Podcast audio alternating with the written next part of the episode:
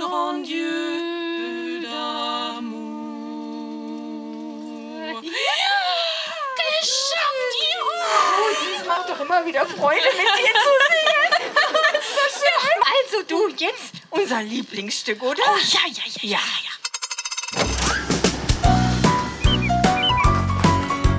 Förderbande. Ein Podcast der NRW-Stiftung.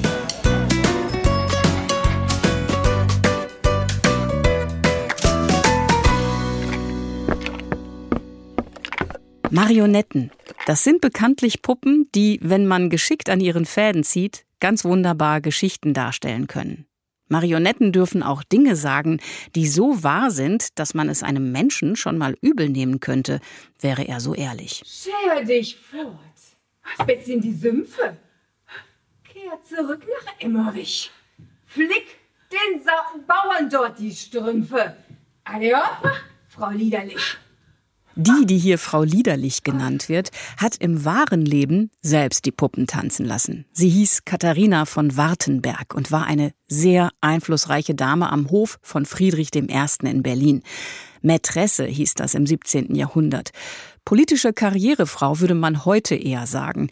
Katharina von Wartenberg kommt in dieser Podcast-Folge vor, weil ihr etwas gehörte, das sich lohnt kennenzulernen. Das Schlösschen Borges in Emmerich.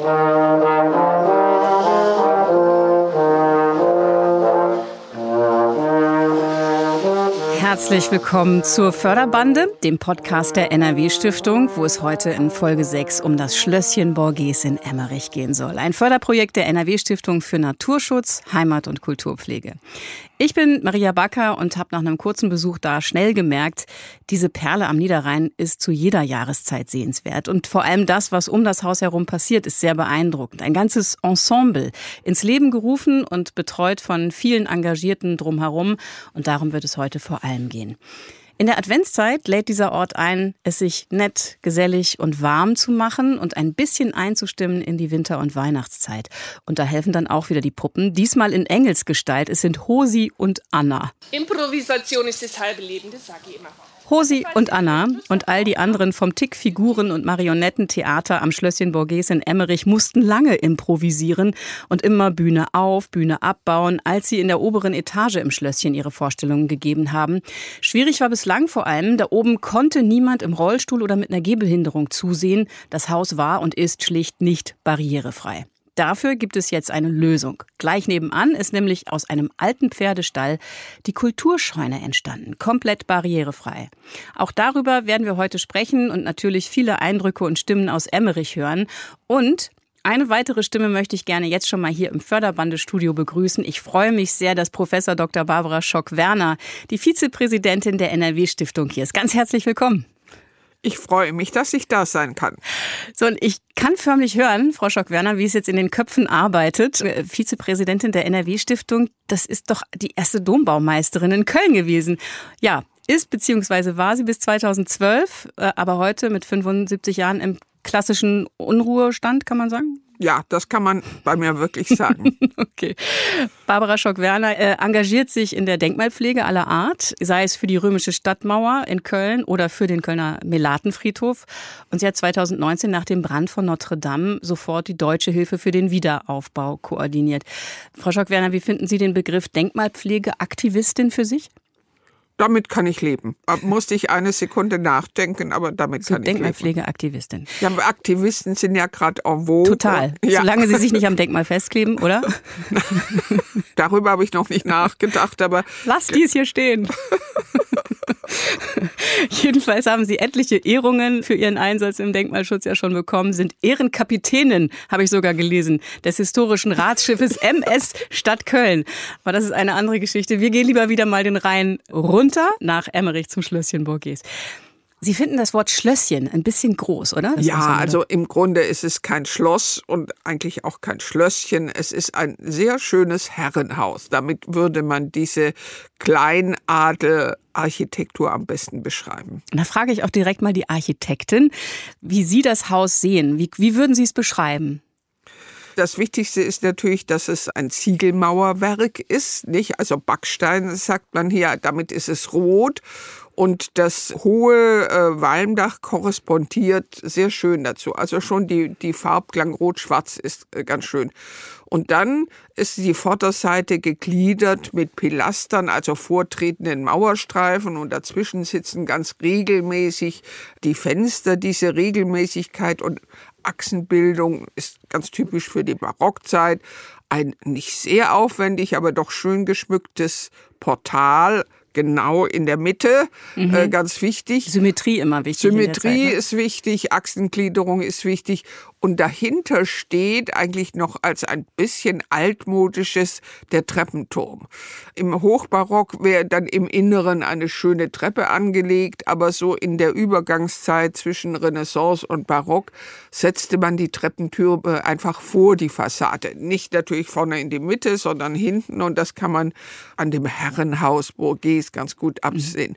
Und dass das mal wirklich so schön war, sieht man heute noch, weil immerhin auf drei Seiten die Wassergräben, im Münsterland würde man das Kräfte nennen, noch vorhanden sind. Also es hat, war damals schon sozusagen, das diente auch Hervorheben der adlichen oder in dem Fall großbürgerlichen Gesinnung. Denn als die Bauherren es anfingen, waren sie noch bürgerlich, aber der Ausbau im 18., da waren sie dann schon adlig und das musste man auch zeigen. Und das mhm. sieht man so klein, aber so fein ist diese Architektur.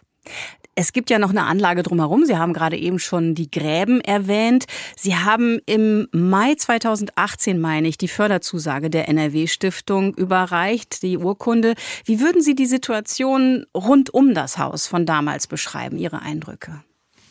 Ich kann mich an schöne Hecken, ich war im Sommer da, schöne grüne Hecken äh, und eben diese Gräben und es ist ja noch so ein Restgarten da, den man sehen kann, aber das Ganze eingebettet in diese typisch niederrheinische Naturlandschaft. Mhm. Mit, mit großen Bäumen, schöne große alte Bäume sind da auch. Das Haus liegt ja im Emmericher Stadtteil Borkes, also keine sechs Kilometer von der niederländischen Grenze entfernt. Ist ein sehr beliebtes Ausflugsziel, aber in den vergangenen drei, vier Jahren hat sich eben auch noch mal richtig viel getan. Man spricht dort inzwischen auch vom Ensemble Schlösschen Borges und auch von einem dritten Ort. Darum jetzt Zeit, da mal genauer hinzugucken. Förderbande unterwegs. Ein etwas regnerischer Adventssonntag, früher Nachmittag. Heute gibt es richtig Programm mit Musik, Ausstellungseröffnung, Adventsingen, Tanz. Vor dem Schlösschen ist ein Glühweinstand aufgebaut. Drin gibt es reichlich Kuchen. Einige Leute schauen sich die Krippe mit selbstgemachten Figuren an. Andere stehen um ein großes Feuer herum, das sich vom feuchten Wetter kaum beeindruckt zeigt. Genau wie die Menschen, die sich für diesen Ort engagieren und von denen mich einer freundlicherweise mit unter seinen Regenschirm lässt. Gerhard Wölki. Also ich darf im Vorstand der Schlösschen Borges sein und mit den anderen drei Damen haben wir verschiedene Aufgaben, Jahrespläne. Wenn was anzufassen ist, äh, wird gewerkelt. Ja, und Werbung machen für den schönen Ort hier. Sandra Heinzel mein Name und ich gehöre zum Tick-Theater. Meine liebe Kollegin Judith Heumann steht da drüben. Und wir ähm, sind Figurenspielerinnen, Theaterpädagoginnen und vor allen Dingen jetzt Projektleiterinnen der dritten Orte. Das seit 21 und deswegen passiert hier auch ganz, ganz viel. Und es ist auch schon ganz viel passiert. Darum führen die beiden mich einmal um das Schlösschen herum. Dritte Orte sind übrigens definiert als Orte, an denen man andere Menschen trifft, sich austauscht. Also Orte, die nicht privat zu Hause sind oder eben Arbeit. Das wären die ersten beiden Orte. So, hier ist die große Wiese, hier ist ein Blühstreifen. Der war natürlich da, aber der ist jetzt abgemäht, der Jahreszeit entsprechend. Der große Traktor gehört dem Alexander Bossmann, ein Kooperationsmitglied, ähm, Landwirt hier aus Hütum, der uns eben auch tatkräftig immer zur Seite steht. Heute ist er für den Feuerkorb zuständig, trotz Regen. Der kriegt das Ding zum Brennen. Kleiner Spoiler, das mit dem Feuer klappt tatsächlich durchgehend. Alexander Bossmann treffe ich dann später auch noch.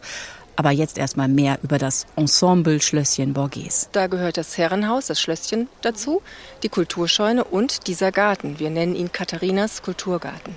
Katharina von Wartenberg hat hier im Schlösschen ihre Jugendjahre verlebt. Also die hat hier ein sehr schönes jugendliches Leben geführt und man sagte ihr im Volksmund nach, sie hätte eine Liaison mit dem Kurfürsten. Und das hieß immer das wilde Kätchen und so. Also da, da gibt es spannende Geschichten drüber. Stimmt. Ihre Geschichte ist wirklich spannend.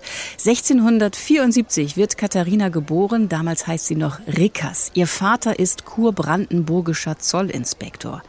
Mit 16 Jahren heiratet Katharina einen königlichen Kammerdiener, der stirbt aber kurze Zeit später. Sie ist auf jeden Fall äh, nach Berlin und ähm, hat dann da einen Herrn Wartenberg geheiratet und hat da sehr, sehr luxuriös gelebt. Das kann man wohl so sagen. Sie und ihr Mann, Graf von Wartenberg, sind die Strippenzieher am Hof von König Friedrich I.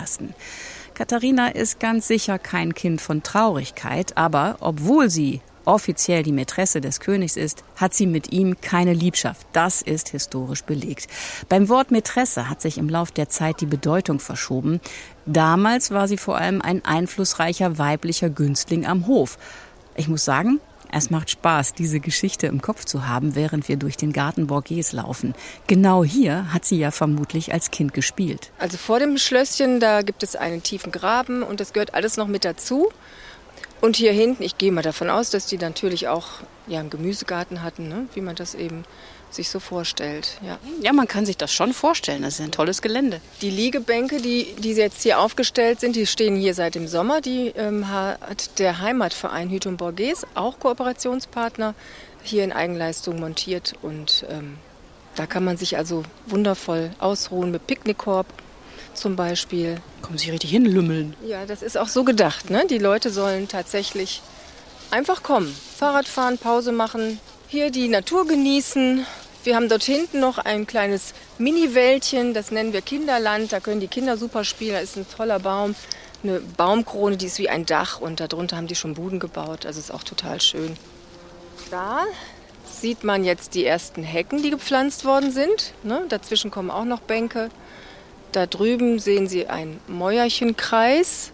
Da gehen wir mal näher ran, glaube ich. Ein paar Schritte später, wir streifen an einem Kräutergarten vorbei, der sogar jetzt im Spätherbst ziemlich aufgeräumt wirkt, begegnen einem alten Lindenbaum und stehen dann innerhalb eines Sitzkreises direkt vor einem Betonsockel. Und auf die Betonplatte wird dann hoffentlich der Brotbackofen dann gemauert. Ja, wir wollen einmal im Monat dann in den Frühlings- und Sommermonaten den anfeuern und dann gibt es halt schöne, gesellige Treffen, hoffen wir, auf Menschen, die sich begegnen und austauschen können, egal welcher Nationalität. Also das ist eben auch das Besondere hier. Hier treffen sich viele, viele Menschen und lernen sich kennen oder. Das heißt, es funktioniert schon richtig gut? Ja.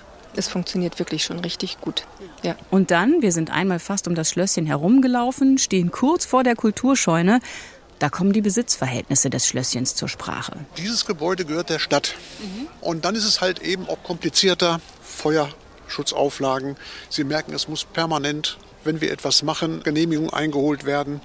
Und äh, das ist aber nicht so flexibel wie mit der Kulturscheune. Mhm. Etwas machen heißt baulich zu gestalten. Baulich umgestalten oder selbst wenn man, wenn man jetzt hier Lichter aufhängen will. Ne? Also Schlösschen Borgis gehört der Stadt Emmerich. Und was gehört dem Förderverein?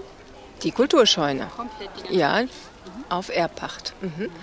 Und der ähm, ganze Garten, da haben Judith und ich vertraglich mit der Stadt geklärt, dass wir verantwortlich sind, um den hier auch so gestalten zu können. Also das ist dann, wie gesagt, in dem, im Rahmen der dritten Orte vom Ministerium.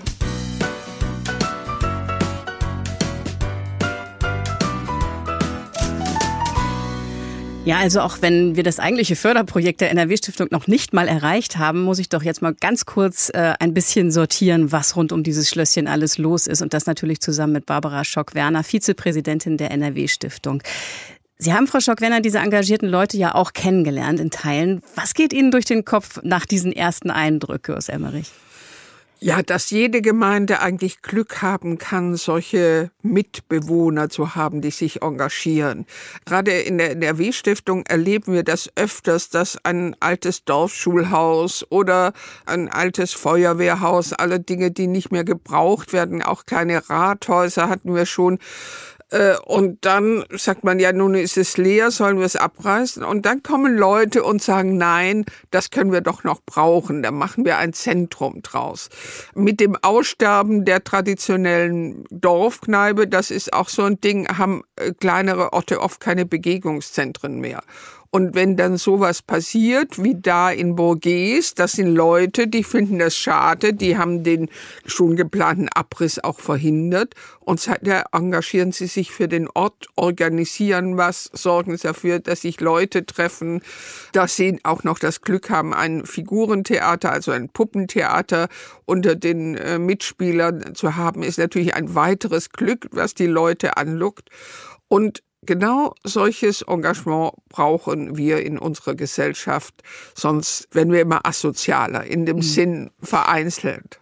Nun hat ja Herr Wölki gerade eben aber beschrieben auch, dass es schon kompliziert wird, wenn ein Gebäude denkmalgeschützt ist. Und das ist ja das Schlösschen Borges auch. Wird das vielleicht manchmal dann auch ein bisschen streng gehandhabt? Ja, es wird unterschiedlich gehandhabt. Also, dass Sie noch fragen müssen, in Sie Weihnachtsbeleuchtung aufbringen, das finde ich nun auch ein bisschen übertrieben. Aber es ist richtig, dass bevor bauliche Veränderungen gemacht werden, doch erstmal das Denkmalamt zur Rate gezogen hat. Sonst kann es leicht passieren, dass Wildwuchs passiert und nach ein paar Jahren erkennt man das Gebäude nicht wieder. Denkmalschutz heißt auf der anderen Seite nicht, dass man gar nichts mehr verändern darf, sondern man muss sozusagen Veränderungen vornehmen, ohne dass sie den Grundcharakter des Gebäudes schädigen. Mhm. So würde ich es definieren. Den Grundcharakter schädigen. Das ist natürlich auch eine fließende Grenze. Wo beginnt ja. das? Ne? Wie könnten Ehrenamtliche gut unterstützt werden bei diesen Fragen und bei dieser Arbeit? Haben Sie einen Tipp? Es ist eigentlich immer empfehlenswert, sich rechtzeitig mit dem Denkmalamt in Verbindung setzen. Die professionellen Denkmalpfleger lieben es nicht so sehr, wenn sie mit fertigen Umbauplänen konfrontiert oh. werden. Oh. Und das mit Recht, weil sich dann schon Dinge in den Köpfen festgesetzt haben, die sie dann vielleicht doch nicht genehmigen können. Also wenn ich ein Denkmal besitze und das modernisieren will und restaurieren will, was ja durchaus legal ist, dann ganz so frühzeitig wie möglich mit dem zuständigen Denkmalpfleger in Verbindung setzen. Wenn das gar nicht klappt, kann ich immer noch sozusagen den nächst höheren Schritt machen, aber meistens das ist die meine beste Empfehlung. Mhm. Rechtzeitige Abstimmung. Sie haben es ja eben schon erwähnt, auch das Schlösschen Borges ist mal komplett wieder aufgebaut worden. Das war nämlich abgebrannt 1975, als es gerade in den Besitz der Stadt Emmerich gewandert war, nachdem es über Jahrhunderte immer mal wieder Besitzerwechsel mhm. gegeben hatte. Und da habe ich mich ein bisschen gewundert. Es steht dann plötzlich unter Denkmalschutz. Es ist erst runtergebrannt, dann sollte es abgerissen werden. Dann kam eben auch in Emmerich die Bürgerinitiative und hat gesagt, nee, nee, nee, wir möchten das gerne bewahren. Und dann steht es unter Denkmalschutz. Was sagt das aus über den Denkmalschutz in Deutschland? dass dieses Schlösschen, solange es in Privatbesitz war und einigermaßen unverändert, auch kein Problemfall war, ah. sozusagen. Äh, denk mal, also es gibt die Listen, da werden einfach wichtige Gebäude aufgeführt. Aber es gibt dann solche Dinge, die nicht im Brennpunkt des Interesses stehen und dieses hübsche kleine ländliche Gebäude schien nicht in Gefahr zu sein. Gegen Brände ist auch ein Denkmal nicht geschützt. Mhm. Äh, und erst als sich da was tut und der Abriss droht, dann, äh, und das ist ganz typisch, dann tritt der Denkmalschutz auf den Plan und sagt, nee, Abriss geht gar nicht. Dann lassen Sie uns noch mal über diesen Wiederaufbau sprechen, denn das Gebäude ist runtergebrannt. Wie lässt es sich überhaupt wiederherstellen? Da sind Sie ja nun auch ganz nah dran an Notre Dame und an dem Wiederaufbau. Welche Möglichkeiten hat man jetzt auch bei kleineren Häusern wie diesem Herrenhaus in dem Schlösschen Borges? Natürlich braucht man Pläne, Zeichnungen, Ansichten von vorher. Und die hat es dort in dem Fall sicher gegeben, sodass das Äußere wahrscheinlich weitgehend unverändert ist. Der Treppenturm kommt mir ein bisschen sehr ungegliedert vor, aber wahrscheinlich war der immer so schlicht. Im Inneren gibt es natürlich nach einem Totalabbrand mehr Möglichkeiten. Und dann ist die Frage, versucht man den, da das ja aus dem 18. Jahrhundert stammt, Stuck, Barockstuck, leichten Gliederung herzustellen oder sagt man, das ist weg und ich mache es jetzt ganz klassisch? Mhm. Das Problem ist, dass es beim Denkmalschutz ja keine ganz eiserne Regel gibt. Das hängt immer von dem jeweiligen Denkmalschützern und den Willen der Benutzer ab. Meistens wollen die es dann doch ein bisschen auch im Inneren ein bisschen historisch haben. Und gerade wenn, wie das in diesem Beispiel der Fall ist, die Gebäude öffentlich werden. Nicht, wenn das ein Privatmann aufgebaut wird, dann hätte der Denkmalschutz wahrscheinlich in das Innere gar nicht reingeredet. Mhm. In diesem Fall ging es ja, was das Förderprojekt betrifft, äh, gar nicht um das Schlösschen Borquets selbst, sondern um die Scheune. Und da wäre jetzt nochmal meine Frage, was hat die NRW-Stiftung vor vier Jahren bewogen, so klar für diese Kulturscheune beim Schlösschen eine Förderung zuzusagen? 95.000 Euro, immerhin. Dabei ist der alte Pferdestall, um den es da geht, ja nicht mal komplett denkmalgeschützt. Ich glaube, es war nur eine, eine Seite. Ja, weil uns das Ganze so gefiel. Also da ist ein Förderverein, der seit vielen Jahren sein Engagement beweist, der Gedanken entwickelt hat und auch seine Defizite sieht. Und die Defizite lagen dahin, dass die Veranstaltungsräume im eigentlichen Schlösschen eben nicht behindertengerecht war. Das Figurentheater, wir haben es vorher gehört, spielte im ersten Stock, da kam kein Kind im Rollstuhl hin. Mhm. Und deshalb sozusagen der Wunsch nach einer größeren, festen und vor allem zugänglichen Spielfläche. Und das hat uns imponiert, auch dass man jetzt nicht was Neues dahinsetzte, sondern dann bauen wir den Pferdestall um. Der stand da vermutlich schon immer, denn äh, auch wenn das wohl erst aus dem 19. ist, dann lasst uns das doch zum Schloss hin und zum Weg hin bewahren und daran aber dann was wirklich Neues bauen. Einen mhm. breiteren, höheren, helleren, lichteren, moderneren Saal.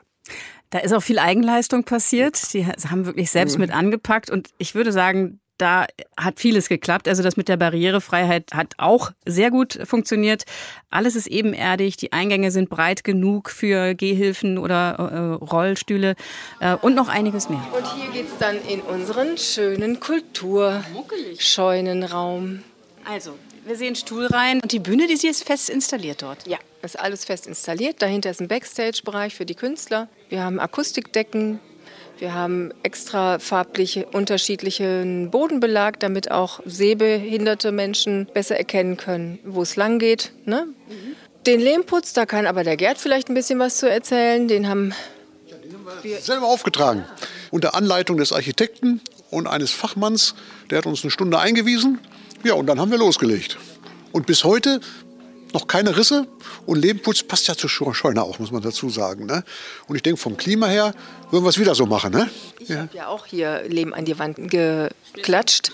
Da bin ich mit angefangen, ne? über der Tür, den Sturz, also über Kopf gearbeitet. Und dieses Zeug kam hier immer wieder runter. Und irgendwann habe ich gesagt, so, jetzt reicht's. Gerd, du machst alle Stürze. und perfekt geworden. Was ist der Trick? Der Trick ist einfach, ich glaube, man muss einen gewissen Dreh Dreh drin haben. So, man kann nicht, manche machen dann einfach so gerade und dann plumpst das runter, aber mit dem, mit dem Effekt. Da muss ich direkt natürlich mal bei der Expertin für Architektur und Denkmalpflege nachfragen, Frau Schock-Werner äh, Hand auf die Schippe. Haben Sie selber schon mal Lehm angeklatscht, nein, angeschmissen? Nein, das kam in meinem Berufsleben nicht vor. Ich weiß, ich habe schon zugeguckt, aber selber Lehmputz aufgetragen habe ich nicht. In solch einem ländlichen Gebiet ist das ganz gut, weil solange das Dach trocken ist und der Innenraum nicht zu so feucht, wird das wunderbar funktionieren. Es, Lehm ist tatsächlich besser fürs Raumklima mhm. als äh, ein, ein ein Zementputz oder eine Dispersionsfarbe oder sowas. Also der Lehm ließ sich dann ja gut händeln. Es hat auch eine Art Dachziegel-Recycling stattgefunden. Alles, was original war, musste auf die Seite hin zum Schlösschen wandern. Und das, was sozusagen fehlte, was neu zugekauft wurde, das ist an die schlossabgewandte Seite gekommen. Ich glaube, die haben sogar aus den Steinen noch Wege gemacht. Wissen Sie darum? Das passt zu der Art, wie diese Gruppe mit ihrem Bauwerk, mit ihrem Kunstwerk, mit ihrer Stelle überhaupt umgehen. Also ja, nichts wegschmeißen, das ist alles irgendwie, hat Bedeutung und ist wertvoll und es spart natürlich Geld. Auch das hat es tatsächlich wohl gemacht, ja. Also die haben alles gemeistert. Vielleicht war die größte Herausforderung äh, sogar schon vor dem Bau zu bewältigen. Das hat mir die Vorstandsvorsitzende vom Förderverein Anke Neubauer erzählt. Die größte Schwierigkeit war die Änderung des Flächennutzungsplans. Es war hier ein landwirtschaftlich genutztes Gebäude und wir wollten ja nicht Tiere darin unterbringen, sondern Menschen. Und deswegen musste der Flächennutzungsplan geändert werden. Und das war einfach ja, eine ganz schwierige verwaltungstechnische Angelegenheit. Und das war die Grundlage, damit wir überhaupt das hier äh, nutzen konnten. Wie lange dauert sowas? Also das Ganze hat von Anfang bis wir dann eröffnen konnten äh, acht Jahre gedauert. Boah, da braucht man aber wirklich einen langen Atem. Ja, genau. Den braucht man. Aber wir waren einfach von Anfang an eine sehr engagierte, tolle Truppe. Und was äh, ganz toll war, war, dass die NRW-Stiftung frühzeitig signalisiert hat, dass sie uns mit einem großen ja, ähm, Fördertopf unterstützen würde, was sie dann auch gemacht haben. Ich stelle mir vor, dass das für eine noch so engagierte Truppe, äh, wie die Frau Neubauer sagt, echt ein unglaubliches Problem ist. Flächennutzungspläne. Ja, also äh, Flächennutzungspläne oder auch Bebauungspläne in der Stadt zu ändern, ist ein wahnsinniger Vorgang, auch für Profis schwer zu handeln. Und wenn so eine sozusagen nicht professionelle in dem Sinn für Planänderungen Gruppe das angeht, kann ich mir vorstellen, dass die manchmal schon verzweifelt sind. Es ist was anderes, es ist viel einfacher, Lehmputz an die Wand zu kriegen, als eine eine Planänderung herbeizuführen. Stell sich vor, da ist eine Gruppe, die will was erreichen, die will was machen und dann sitzen die erstmal anderthalb Jahre da und können gar nichts tun und ja. warten auf Behördenantworten. Und, und so, so, eine, so eine Engagement-Energie, die lässt sich ja auch nicht bis ins Unendliche weiter ausdehnen. Ja. Da soll ja dann auch mal was passieren. Wie viel Power hat dann die NRW-Stiftung, um dann vielleicht mal auf den noch nicht angebrachten Putz zu hauen bei so einem Amt und zu sagen, jetzt helfen Sie den Leuten mal? Nee, das tun wir eigentlich nicht. Also es wird dann eher Behördendruck ausgeübt, wenn sich ein Förderverein um ein Gebäude bemüht, das in städtischem Besitz ist. Dann fordert die NRW-Stiftung auch, dass sich die Stadt oder die Städte in gleicher Höhe beteiligen müssen. Und da gibt es manchmal schon, was sollen wir denn dafür Geld ausgeben? Wir haben das gerade mit der römischen Stadtmauer, Sie haben es vorher erwähnt, in Köln gemacht. Da hat auch, kam auch von der NRW-Stiftung Fördergeld, aber unter Bedingung, dass die Stadt Köln die gleiche Summe da reinsteckt. Und da, das ist das einzige Mal, wo wir Behördendruck ausüben. Mhm. Aber auf Planänderungen mhm. können wir eigentlich gar keinen Einfluss nehmen. Gut, aber immerhin da, hier und da eine kleine Beschleunigungstaste ja. Einbauen. Die Förderung in Borges hat sich definitiv gelohnt, würde ich sagen. Die Scheune ist nicht nur barrierefrei und optisch ansprechend geworden, auch die Akustik ist wirklich gelungen. Ich habe mal eine Kostprobe mitgebracht. Es gab ja schließlich noch das Adventssingen.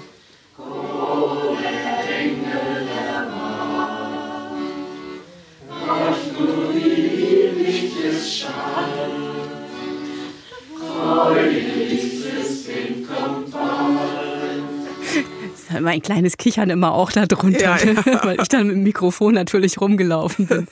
Es war jetzt natürlich nicht der Dom, aber dafür Nein, das, der Raumklang war sehr gut und ja, dafür, dass da Laien gesungen haben aus Freude am Singen, war das doch sehr schön. Stimmungsvoll ist es auch draußen am Feuer äh, gewesen, wo ich auch Alexander Bossmann, den äh, Feuertrotz Regenentfacher, angetroffen habe. Und der hat ja auch die Blühstreifen in Katharinas Garten initiiert. Das mache ich auch an vielen meiner Felder als Ackerbauer. Aber so hat es sich ergeben durch meine, meine Maschinerie, die ich ja zu Hause habe habe ich äh, viele Möglichkeiten, den Schlossdamen, den Schlossköniginnen und Prinzessinnen zu helfen, wo es geht. Also zum Beispiel hier jetzt mit den Baumstämmen aus meinem Wald, mit der Feuerschale und den Holzstücken, um hier eine schöne Atmosphäre ja, es ist fantastisch. Es ist ein bisschen schade, dass es regnet, aber ich sehe, Sie haben das erfolgreich angekriegt. Ja, doch. Ja, ich treffe noch einige Leute mehr, die sich hier engagieren und die zu Recht alle auch ein bisschen stolz sind auf ihr Ensemble Schlösschen Borges. Die einen schaffen Material ran und packen handwerklich an, andere bieten Workshops, organisieren Veranstaltungen oder kümmern sich um die Finanzierung, wie die der NRW-Stiftung. Aber auch Aktion Mensch war dabei, das Land NRW. Ein Teil kam durch Crowdfunding in den Topf und auch Unternehmen aus Emmerich haben sich beteiligt. Grund zu feiern, würden die Marionetten Engel, Hosi und Anna vermutlich sagen. Die sind richtig abgegangen. Einmal dreht euch im.